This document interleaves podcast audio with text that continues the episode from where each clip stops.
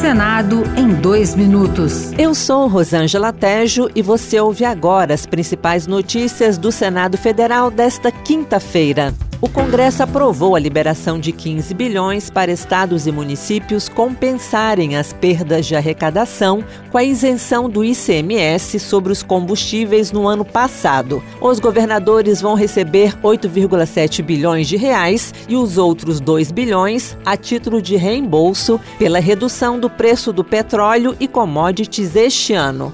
Os municípios ficarão com 4,3 bilhões. A senadora Zenaide Maia, do PSD do Rio Grande do Norte, disse que o dinheiro vai garantir o pagamento de salários. Se não tiver essa recomposição do governo federal, a maioria dos municípios brasileiros não vão ter condições de cumprir com os compromissos, inclusive da folha de pagamento. A Comissão de Esporte aprovou o projeto que regulamenta apostas de cota fixa em eventos esportivos, também conhecidos conhecidas por bets. O senador Romário do PL do Rio de Janeiro, relator do texto, elevou para 6,68% os repasses à área do esporte, com um acréscimo de 0,05% para o Comitê Brasileiro do Esporte Master. Romário também estabeleceu separação entre empresários de casas de apostas e dirigentes esportivos. O sócio acionista controlador de uma empresa operadora de loteria de aposta de cota fixa não pode ter qualquer participação direta ou indireta em sociedade anônima do futebol ou em organização esportiva profissional sem atuar como dirigente de equipe desportiva brasileira. Outras notícias sobre o Senado estão disponíveis em senado.leg.br